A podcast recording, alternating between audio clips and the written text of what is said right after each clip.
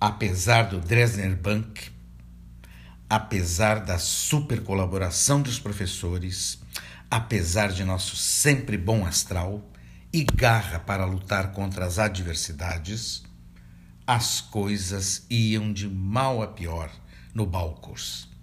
A crise não era nossa particular, mas geral. Outras instituições de ensino de língua se queixavam da mesma perda constante de alunos. Ushi e eu questionávamos a continuidade do Balcurs. Valeria a pena toda essa relação? Ambas tínhamos empregos estáveis. Eu no Instituto Goethe e Ushi havia entrado no meu lugar na escola Corcovado quando pedi demissão. Portanto, não dependíamos mais financeiramente do Balcurs. Estávamos num impasse.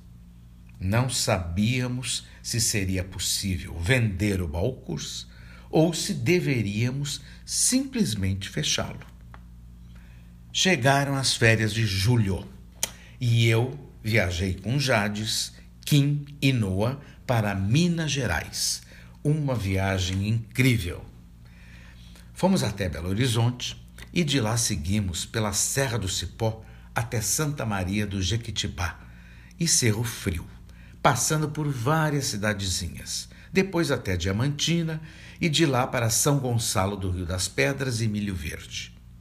Eu estou contando isso porque essa viagem foi fundamental para selar o destino do Balcurs. Conhecemos pessoas muito especiais nessa viagem. Elas foram verdadeiramente uma inspiração para mim.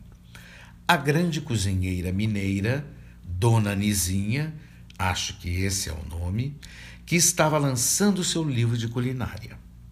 A argentina Gabriela, criadora da bem-humorada marca de roupas Elvira Matilde, uma moça, esqueci o nome, que fez uma posada maravilhosa no Cerro Frio, cheia de detalhes no melhor bom gosto e que organizava uma bolerata nas ruas da cidade com músicos tocando nos balcões dos sobrados. E em São Gonçalo ficamos na mesma posada junto com os músicos do grupo Uiaquiti, absolutamente sensacionais. E mais importante para mim de todos, o Lori, que gerenciava a pousada do Capão, nesse lugar encantado que é a Serra de Diamantina. Lori preparava uma comidinha especial, sempre aquele pão quentinho recém-assado, um pão de queijo delicioso e uma cachaça da melhor espécie. Quando a gente voltava de uma caminhada, a gente era recebido pelo Lori com todo esse calor. Ele é dessas pessoas raras que enchem de poesia e de ótima cozinha caseira o mundo dos hóspedes. Coloca a gente no colo. Essa gente daí que conhecemos faz simplesmente o seu trabalho de uma forma que faz todo sentido. Faz simplesmente com amor. Não dá para expressar de outro jeito, mesmo suando cafona. Voltamos para o rio e pensei que não poderia jogar o Balcurs na lata do lixo. Eram, na época, 22 anos de trabalho e de fazer desta mesma forma que fazia todo o sentido. Agora vai soar mais cafona ainda, mas eu vou escrever mesmo assim. Fazer com amor. Amor não se joga fora, né? Então fui conversar com a Ushi sobre minha percepção e sugeri a ela que deveríamos continuar o Balcurs, ou então eu compraria a parte dela. Ela decidiu por vender para mim sua parte na sociedade, e foi então que fiquei de fato sozinha no Balcurs. Sozinha é modo de dizer, sozinha na sociedade.